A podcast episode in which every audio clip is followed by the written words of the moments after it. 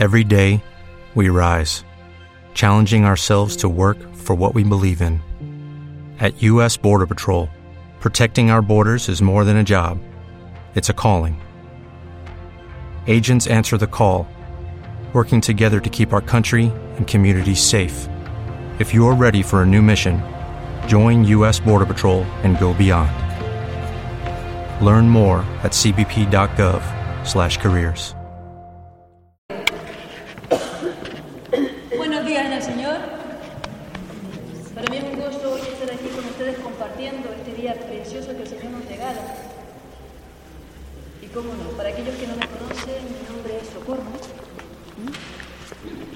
Soy de Wismar y aquí estoy para compartir con ustedes este día y esta enseñanza. Si no me oyen, dice, levanta la mano. Ah, pues mira, está. ya que mi garganta hoy no está muy bien, pues mira. Gracias, Señor. Pues bueno, pues a mí me toca hablar hoy, hoy en día, de aquel al que ustedes vais a recibir hoy.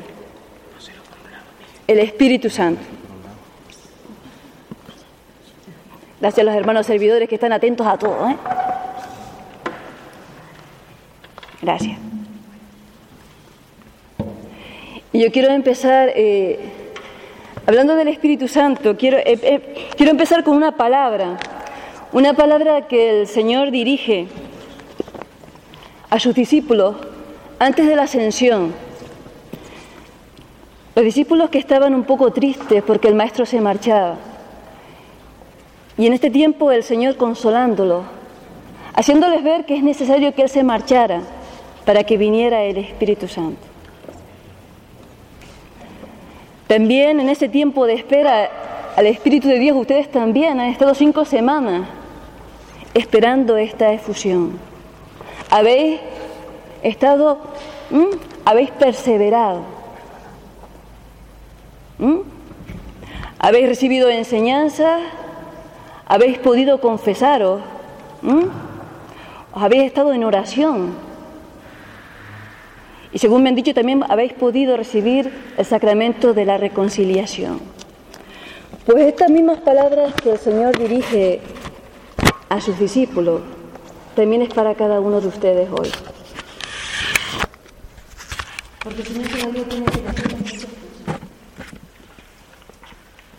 Y a veces quizás todas estas enseñanzas no hemos comprendido el verdadero sentido de lo que el Señor nos dice a través de su palabra.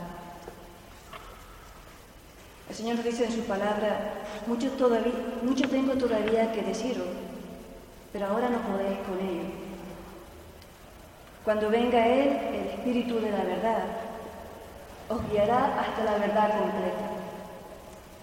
Pues no hablará por su cuenta, sino que hablará lo que oiga y os explicará lo que ha de venir. Él me dará, gloria porque recibirá de lo mío y os lo explicará a vosotros. Todo lo que tiene el Padre es mío, por eso he dicho, recibirá de lo mío y os lo explicará a vosotros. Jesús le hablaba a los discípulos del Espíritu Santo, aquel que todavía ellos tampoco conocían. Y podemos decir que aún hoy en nuestros días el Espíritu Santo es el gran desconocido. ¿Mm? Y sin embargo, como su presencia lo cambia todo. Porque como se nos decía en la primera enseñanza del amor de Dios, tenemos que acoger a Dios como Padre. Y yo no puedo acoger a Dios como Padre si no es por la acción del Espíritu Santo. Yo no puedo sentirme verdaderamente hijo de Dios si no es por el Espíritu Santo. También se nos decía que había que aceptar a Jesús como Señor de nuestra vida. Pues tampoco por nuestras propias fuerzas podemos decir que Jesús es el Señor si no es por la acción del Espíritu Santo. En esta mañana eh, yo quiero hablaros del Espíritu Santo Hablar del misterio de Dios es inabarcable. Por eso simplemente yo quiero hacer un repaso de la historia de la salvación, que es nuestra historia de salvación. De ver cómo el Espíritu Santo ha estado desde el comienzo del mundo y continúa hoy en medio de nosotros, alentando a su iglesia, guiándola. Por eso, ¿cómo conocer el Espíritu Santo? Pues a través de lo que Él ha hecho, hace y va haciendo. ¿Mm? Por eso vamos a intentar profundizar un poco en aquel al que vamos a recibir. Desde el comienzo del mundo, ya en el Génesis, se nos dice, al principio Dios creó el cielo y la tierra. La tierra estaba desierta y sin nada, y las tinieblas cubrían el abismo, mientras el Espíritu de Dios aleteaba sobre la superficie de las aguas. Ya el Espíritu de Dios estaba ahí desde la creación del mundo. San Ireneo nos dice que, que Dios ha creado el mundo con sus dos manos, el Hijo y el Espíritu Santo. Si seguimos la historia de la salvación, nos encontramos con los profetas, hombres llenos del Espíritu de Dios, hombres que tienen una intimidad con Dios, que son los portavoces de Dios ante el pueblo, ante ese pueblo que el Señor quiere guiar, ante ese pueblo que el Señor tiene un gran plan de salvación. Y los profetas anuncian la venida del Mesías, pero también nos habla de la llegada del Espíritu Santo. Por eso en Ezequiel, el profeta Ezequiel, nos habla lo siguiente, en el capítulo 36, versículos 25, 26, derramaré sobre ustedes agua purificadora y quedarán purificados. Los purificaré de toda mancha y de todos sus ídolos. Les daré un corazón nuevo y pondré dentro de ustedes un espíritu nuevo. Les quitaré del cuerpo el corazón de piedra y les pondré un corazón de carne. Estos profetas que se enfrentan a un pueblo rebelde, un pueblo que no hace caso a las palabras de Dios. Estos hombres necesitaban la fuerza de lo alto para combatir toda esa rebeldía. Pero también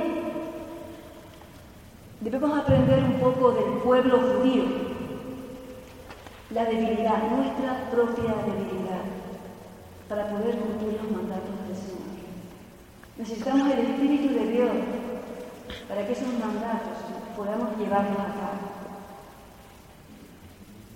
También el profeta Joel hablará de esa venida del Espíritu Santo. Después de esto, yo derramaré mi espíritu sobre todos los mortales. Tus hijos y tus hijas hablarán de parte mía. Los ancianos tendrán sueños y los jóvenes verán visiones. Aquellos días, hasta los siervos y las sirvientas, derramaré mi espíritu. El profeta Joel nos habla de un tiempo nuevo, de un tiempo en que el Espíritu de Dios va a ser derramada en todo el pueblo de Dios. Hasta ese momento el Espíritu Santo solo se derramaba en los profetas.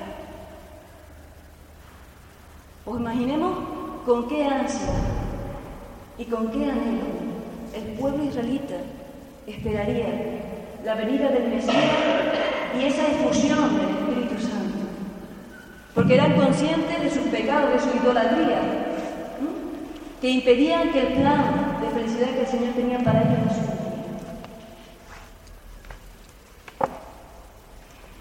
Y como siempre, las palabras de Dios se cumplen. Aquello que decían los profetas se cumplen siempre en su momento.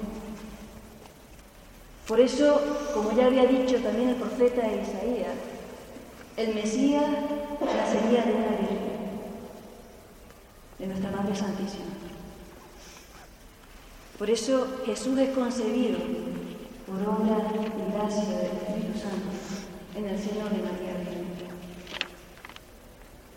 Y el ángel le dice a María, el Espíritu Santo descenderá sobre ti y el poder del Altísimo te cubrirá con su sombra. Por eso tu Hijo será santo, y con razón lo llamarán Hijo de Dios. Aquí aparece la imagen de la sombra para referirse al Espíritu Santo. En el Antiguo Testamento no tenían palabras para describir a Dios. Y a veces decía, es como una nube, como algo misterioso. Esta imagen también queda en nuestra liturgia, cuando el sacerdote impone las manos en el pan y el vino. Está invocando al Espíritu Santo para que ese pan y vino se conviertan en el cuerpo y la sangre de nuestro Dios. Nosotros también cuando nos arrodillamos estamos pidiendo el Espíritu de Dios. El Espíritu de Dios que fecunda las entrañas de María Santísima y nos da al Salvador del mundo. Bendito y alabado sea el Espíritu Santo que nos ha dado tal Salvador, el Salvador de nuestra almas. Y como María, en su visita a su prima Isabel, cuando ella ve que el Espíritu de Dios le revela a su prima lo que ella lleva en su ser, no puede sino entonar ese magnífica, ese canto de alabanza, porque era testigo de las maravillas de Dios en su vida y de las maravillas que el Señor estaba haciendo en su pueblo. Y es que una persona que está llena del Espíritu Santo no puede sino alabar y bendecir al Señor por todo su amor, por toda su grandeza, por todas sus maravillas. Cuando Jesús empieza su misión ya adulto, es consagrado Mesías en el Jordán por el Espíritu Santo.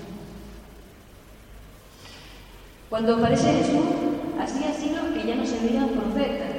Y los israelitas decían, los cielos están cerrados. Pero estos cielos que estaban cerrados con Jesús se abren.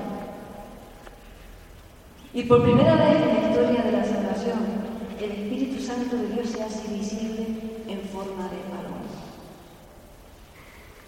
El Padre manifiesta su amor a su Hijo en el comienzo de su predicación, en el comienzo de su misión evangelizadora.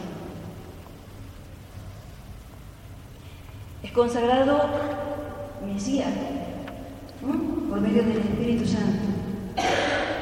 Es verdad que el Señor ya desde su concepción poseía esa plenitud del Espíritu Santo, que lo mantenía en esa intimidad con Padre Dios. Por eso decimos que Jesús es poseído pues permanentemente por el Espíritu Santo.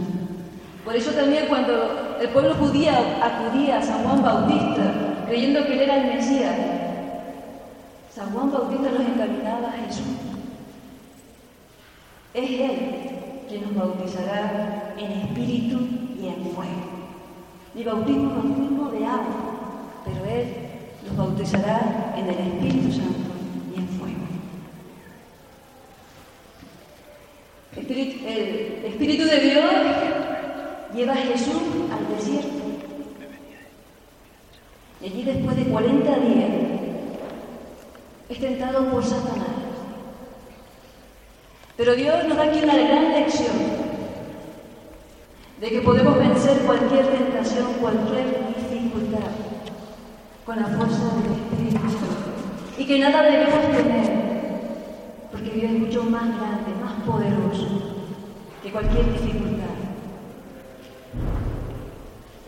Bendito sea el Señor que nos ha dado el Espíritu Santo para combatir el mal. Cuando Jesús muere en la cruz, dona su Espíritu Santo. Y aquí empieza una nueva etapa de la historia de la esa alianza nueva de Dios con la humanidad. El Espíritu Santo va a ser comunicado a la iglesia. Antes la palabra de la mujer pecadora. San Agustín hace una comparación preciosa. Cuando Jesús está en la cruz, hace una comparación con esta palabra que hemos leído hace un momento. Cuando aquella mujer lleva aquel frasco de perfume, de alabastro, y en un momento dado ese frasco se quiebra y el olor se derrama por aquella habitación. Así Jesús, quebrándose en la cruz, y el Espíritu de Dios llenando el mundo entero. Una comparación preciosa que me gusta muchísimo. Nuestro Salvador se da, se da enteramente, se dona para que nosotros recibamos su Espíritu. Del costado de Cristo brota agua y sangre. Brota bautismo y Eucaristía. Así del costado de Jesús nace la. Por medio de los sacramentos, el Espíritu Santo es comunicado a través de ellos. ¿Cuántas gracias tenemos que darle a nuestro Dios? Y nosotros hoy estamos aquí Hemos recibido el Espíritu Santo en el bautismo, en la confirmación, pero a veces no se nos nota. Y venimos aquí con humildad, Señor, queremos esa renovación, queremos ser renovados por ti, queremos esa fusión de tu Espíritu, Señor, que se note que tu Espíritu. Y por eso estamos aquí, porque somos conscientes de esa necesidad. El Espíritu de Dios resucita a Jesús. Y después de resucitar, el Señor se presenta a los discípulos, que estaban con las puertas cerradas por miedo a los judíos. Y se les aparece Jesús que sopla sobre ellos el Espíritu Santo. Y les da el poder, el gran poder de perdonar los pecados, que es el sacramento de la reconciliación. Cuánta grandeza, cuánta belleza de nuestro Dios que sabe de nuestras miserias, que sabe de nuestras faltas y nos ha dejado en el sacerdote. Le ha dado al sacerdote ese poder para poder perdonar nuestros pecados y ser liberado de todo lo que nos ata.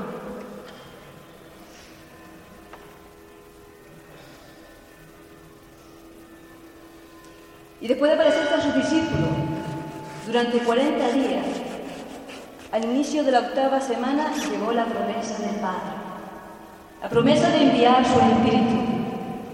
Y por eso Jesús antes de la ascensión a los cielos les dice, ahora yo voy a enviar sobre ustedes al que mi Padre prometió.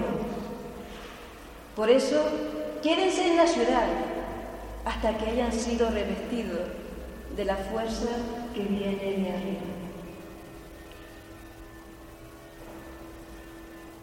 Y en este tiempo de nueve días, se mantuvieron los apóstoles, con muchos discípulos, en torno a María orando con ferviente oración por la venida del Espíritu Santo. Podríamos imaginar que pasarían cuatro, cinco, seis días y alguno dudaría, ¿no? Que si, que si venía o no venía el Espíritu Santo. Pero la palabra es muy clara. ¿Cómo fue esa venida del Espíritu Santo en Pentecostés?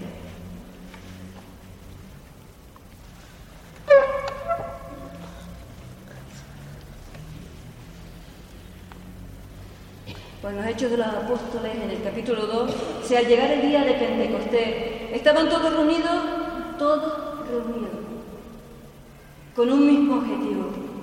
De repente vino del cielo un ruido, como una impetuosa ráfaga de viento que llenó toda la casa en la que se encontraban. Se les aparecieron unas lenguas como de fuego que se repartieron y se posaron sobre cada uno de ellos. Se llenaron del Espíritu Santo y se pusieron a hablar en diversas lenguas, según el Espíritu les concedía expresarse. Residían en Jerusalén hombres piadosos, venidos de todas las naciones que hay bajo el cielo. Al producirse aquel ruido, la gente se congregó y se llenó de estupor, porque cada uno les oía hablar en su propia lengua. Estupefactos y admirados decían, ¿es que no son galileos todos esos que están hablando? Pues, ¿cómo cada uno de nosotros le oímos en nuestra propia lengua nativa? Partos, medos y elamitas, los que habitamos en Mesopotamia, Judea, Capadocia, el Ponto, Asia, Frigia, Panfilia, Egipto, la parte de Libia fronteriza con Sirene, los romanos residentes aquí, tanto judíos como cretenses y árabes. Les oímos proclamar en nuestras lenguas las maravillas de Dios. Todos estaban estupefactos y perplejos y se decían unos a otros, ¿qué significa esto? Otros en cambio decían riéndose, están llenos de monstruos. Palabra de Dios. Te alabamos. Aquel día estaban reunidos de todas las naciones.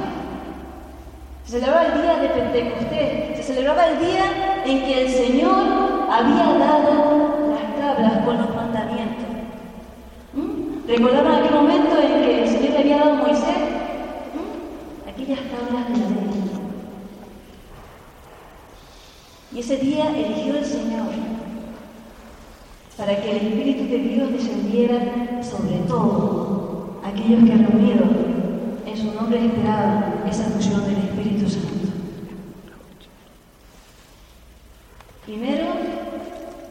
La ley escrita en tabla. Aquí ahora era que el Espíritu Santo escribía en los corazones. La ley escrita en los corazones como los profetas habían indicado. Todo se había cumplido. Como ese día Dios envía el Espíritu Santo y con esto nace la iglesia. Una iglesia que se habla de misión en el mundo. Y vemos cómo hay un antes y después en los discípulos. Antes estaban encerrados por miedo a los judíos y ahora salen fuera. Aquel día se le abrieron los ojos y pudieron comprender lo que en tres años y medio con Jesús todavía no eran capaces de comprender toda esa misión de Jesús. Pero el Espíritu Santo les abrió su entendimiento. Y dice la palabra que aquel día Pedro, con las palabras de Pedro se convirtieron tres mil personas. Aquel hombre sin estudios, ¿qué le había pasado? Aquel hombre temeroso, ¿qué había ocurrido? El Señor había cumplido sus promesas, porque Dios es un Dios fiel. Los apóstoles fueron inundados por el Espíritu Santo y por eso en ellos hay un antes y un después. Voy a beber un poco de agua porque si no...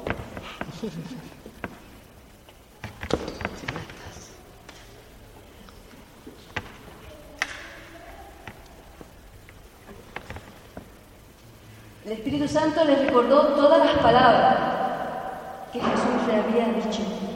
Y ahora podían, ahora podían interpretar lo que los profetas habían dicho del Espíritu Santo. Podían entender la misión de Jesús. Ahora no buscaban ser servidos, sino servir y seguir los pasos del Maestro. Tenían los mismos sentimientos que Cristo Jesús. Incluso si vamos a los hechos de los apóstoles, que podría perfectamente, más que llevarse hechos de los apóstoles, los hechos del Espíritu Santo, de las grandes maravillas que hace el Espíritu Santo, cómo guía a su iglesia.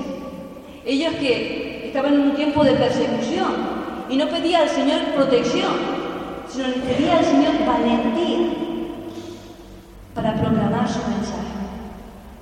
Y que su enseñanza fuera acompañada de signos y prodigios. Y el Señor se los concedió.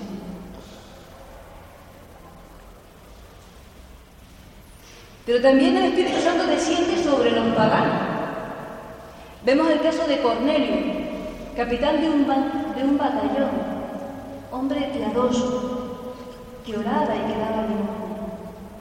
Y cuando Pedro un día estaba predicando a él y a otro, el Espíritu de Dios descendió sobre ellos. Y aquí Pedro se dio cuenta que el Espíritu de Dios es para todos, para todos aquellos que lo esperan, para todo el que obra ¿eh? con justicia. No es para unos pocos. El Espíritu de Dios lo ha comunicado al mundo para que todos podamos recibir de Él. Cuando se habla del Espíritu Santo en la Escritura, se utiliza un lenguaje poético para tratar un poco de describir lo que Él hace. A veces se le describe como un viento. Dice el Señor en San Juan en el capítulo 3, el viento uno no sabe de dónde viene ni a dónde va. Así es el Espíritu Santo. En Pentecostés un viento fuerte, pero a veces una suave brisa. Él entra hasta lo más íntimo del hombre para llenarlo, para transformarlo. También a veces se le describe como el agua que brota del costado de Cristo. Y podemos decir ahí que es como un manantial. Y que bueno es ser como un pez que está metido en ese manantial que sé que si me salgo, muero. Porque necesito de esa agua viva, de esa agua fresca, de esa agua pura, que me, me vivifica, que me renueva. Otro símbolo es el fuego. En Pentecostés esparcieron como llamaradas de fuego sobre los apóstoles. ¿Cuántas veces sentimos que en nuestra oración personal, a veces cuando recibimos la comunión, y nos sentimos encendidos del amor de Dios, cuando estamos en una alabanza fuerte, cómo sentimos el fuego del Espíritu Santo en nuestros corazones? Y es que necesitamos el Espíritu de Dios para ser verdaderos testigos. Lo necesitamos para que nos recuerden las cosas, para que todo lo que escuchamos, para todo cuando leemos la prueba, se haga vida en nosotros. Tenemos que pedir continuamente el Espíritu Santo de Dios, porque Él nos va a llevar más y más a Jesús, nos va a enamorar más y más. Cuando vivimos en el Espíritu Santo, se manifiestan en nosotros los, eh, los frutos del Espíritu Santo, la humildad, la alegría, el gozo, la bondad. Todos esos frutos que todos desearíamos tener en nuestros corazones. ¿Cómo no desear? que el Espíritu de Dios habite en nosotros. Por eso, la pregunta que nos podemos hacer ahora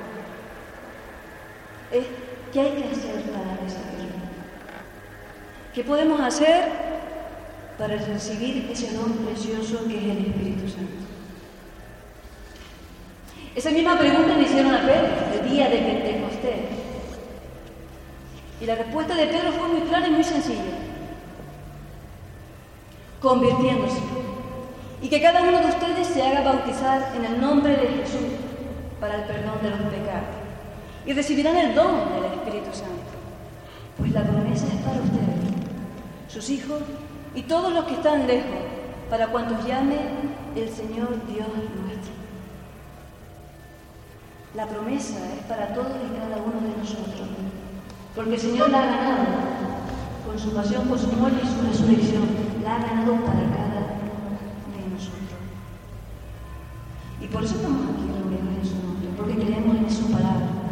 y creemos que Él es fiel y que siempre cumple sus promesas. El Señor también nos dice en su palabra, he venido a caer fuego a la tierra y ojalá ya estuviera ardiendo.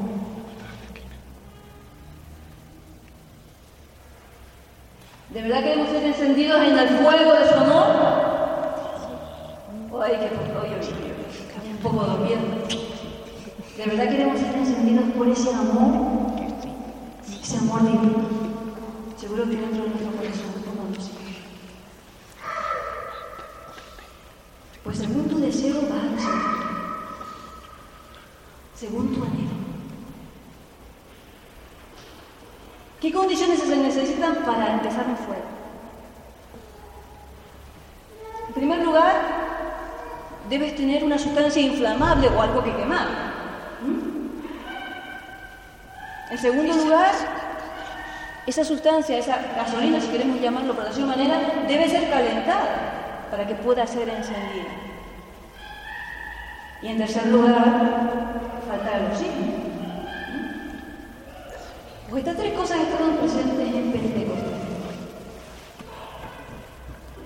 La gasolina o lo que pueda haber los 120 discípulos que perseveraban con María en oración por ese Pentecostés. Ese calentamiento de la gasolina pues no era más que esa oración ferviente, esa adoración al Señor. ¿Mm? Que hacía que su corazón estuvieran encendido. Y por supuesto, el oxígeno es ese viento poderoso que es el Espíritu Santo. Porque estas tres cosas también están aquí hoy. Por eso estamos seguros que ese Pentecostés también se va a dar en nuestra vida.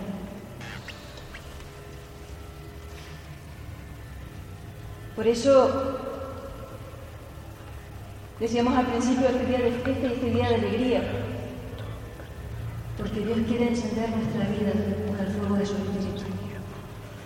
Así que tenemos que acogerlo con corazones abiertos, con corazones dóciles.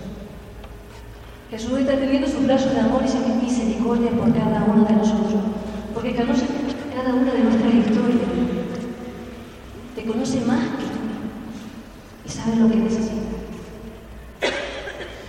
A partir de ese día que fue el Pentecostés, el Espíritu de Dios se sigue derramando en hombres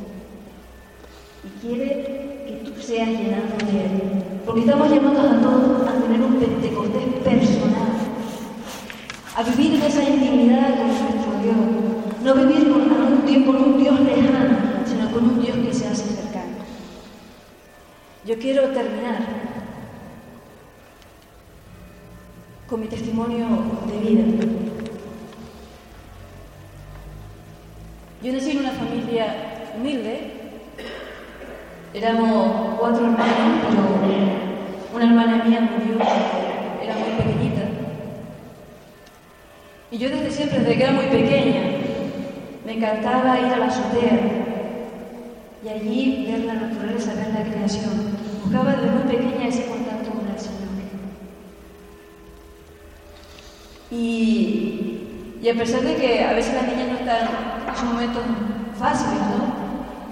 Pero siempre recuerdo esa pequeña experiencia con, el Señor desde muy pequeña. Y también ese tiempo en que siempre iba a la casa de mi abuela para ayudarla. Y como mi, mi tío que allí estaba, celoso por esa relación con mi abuela, pues me pegaba. Yo tenía que salir, por eso de alguna manera la azotea era como ese encuentro con el Señor, ese encuentro de refugio, ¿no? porque tenía que esconderme en la azotea y muchas veces saltar la azotea a la calle para escapar de él. Bueno, el Señor hace las cosas y gracias a eso pues me permitió después ser muy buena en el baloncesto. Mira por dónde el Señor tiene la ¿no? Pero fue un tiempo, eh, y quizás en ese tiempo ahí también un poco que a veces yo, a veces le culpaba a mi madre porque me dejaba allí, dejaba que mi, que, que mi tío me pegara, ¿no? Y también por una una experiencia que pasó allí cuando un día estaba en casa de mi abuela y, apareció un hombre allí preguntando por mi abuela y no estaba. Y aquel día sucedió una cosa que, que bajó un poco toda mi adolescencia. Aquel hombre que empezó a, a tocatearme, a, yo aquello no lo entendía, porque la verdad que era muy inocente. Y cómo enseguida corría a la azotea. Y aquel hombre que, continuaba allí, que quería, pero gracias a Dios yo, no, yo nunca bajé. Pero sí marcó esa experiencia en mi vida. Incluso yo nunca le, comenté a mi madre nada, se lo comenté con mi abuela, y mi abuela la respuesta que me dio no fue muy... y no supo contestar a una niña de esa edad. Pero sí, ¿verdad? Todo esa... podemos decir que ese día, la inocencia, mi inocencia, de alguna manera se, se perdió porque a través de los pensamientos y los deseos impuros estaban ahí durante toda mi, toda mi adolescencia. Fue una etapa de rebeldía. Y a pesar de que yo seguía buscando al Señor, es verdad que en mi vida el baloncesto y mis estudios ocupaban, eran para mí lo más importante y Dios era en un segundo plano. Pero al terminar mi adolescencia, el Señor me regaló una experiencia muy hermosa, sin merecerlo. Una noche fui a la casa y estaba con pensamientos, una angustia tremenda, un desasosiego que yo no podía controlar y no sabía lo que me estaba pasando, porque me sentía atacada. Y ahí empecé yo a orar, a orar, con una oración ferviente al Señor que pidiera mi ayuda y pedí la intercesión de la Madre. Y como en un momento dado sentí una presencia desde mi cabeza a la punta de los pies. Y ahí ya tuve que dejar de orar porque no sabía lo que Sentí una presencia amorosa, una paz inmensa, que no sabía lo que me estaba pasando. Lo entendí un poco más tarde, haciendo un seminario de vida en el Espíritu Santo. Fue una experiencia hermosa, como dice la canción, el Dios que hizo del cielo y la tierra se ocupa de mí. Era imposible creer que aquel Dios, este Dios, bajara a la tierra y se ocupara de uno de nosotros, que viniera y se hiciera contradicho con cada uno de nosotros, ese Dios personal, ese Dios. Aquella noche el Señor sanó esos pensamientos, no me volvieron a atacar más. Pero también me sanó, yo tenía un problema con la comida, tenía ansiedad, yo comía todas horas, incluso a veces iba a casa de, de mi tía a robarle comida porque tenía que comer. Esa ansiedad se me la quitó. Porque yo siempre pedí, Señor, ayúdame a comer sanamente, simplemente para estar bien. Y el Señor me lo consiguió esa noche. Hizo grandes maravillas en mi vida y como el Señor ahí me fue guiando. Yo empecé a buscarlo con sincero corazón y me llevó un tiempo más tarde a un seminario de vida en el Espíritu, donde ahí comprendí que había sido una infusión. Nadie me había hablado del Espíritu Santo. Fue en el seminario de vida en el Espíritu cuando yo por primera vez oí hablar del Espíritu Santo. Pues entré en ese seminario de vida en el Espíritu y para mí fue una gozada. Ya desde las enseñanzas el Señor iba tocando mi corazón. Y a pesar que yo cuando llegué a ese seminario de vida en el Espíritu había pasado en mi vida algo muy fuerte, como yo desde muy pequeña estaba unido a mis abuelos, pues mi abuela se había suicidado. Y había en mí un sentimiento de culpa, por, quizás por no... Quería hacer más cosas, que si hubiera hecho algo, pues ella no hubiera hecho eso. Y, y como Señor en ese seminario de vida en el Espíritu sanó, también ese, ese sentimiento de culpa y puso paz en mi corazón. Y por eso puedo compartirlo ahora con paz. En aquellos momentos no podía. Pero sí es verdad que ese seminario de vida en el Espíritu, cuando me impusieron las manos, fue de gozo, de paz, fue muy tranquilo, no fue tan fuerte como la primera, y sin embargo, cuando yo salí de allí, yo en ese tiempo trabajaba como profesora de inglés en, la Humera y en mi equipaje llevé algo nuevo. Llevé la palabra de Dios. Y como el Señor puso una alegría, un, deseo de, leer la palabra de Dios. Un amor tan grande, incluso la Humera seguía igual, pero yo la veía más bonita. Yo no sé, había una alegría y un gozo en mí que la gente diría, esta, esta muchacha está loca. Pero porque no podía sino alabar y bendecir al Señor por tantas maravillas que había hecho en mi vida. Y esas maravillas también el Señor las quiere hacer en tu vida. Quiere que tengas ese encuentro personal con el Señor. Por eso yo le invito ahora un momento a cerrar los ojos. Padre Santo, aquí estamos unidos en tu nombre, Te pedimos, Dios mío y Señor mío, en el nombre de Jesús y por la intercesión de nuestra Madre Santísima. Tú envíes, Señor, tu Santo Espíritu a este lugar, a cada uno de estos hermanos, Señor, que esperan y anhelan ser llenos de ti, Señor, llenos de tu amor, llenos de tus dones, de tus carismas, Señor, para que sean testigos verdaderos tuyos. Enciende, Señor, sus corazones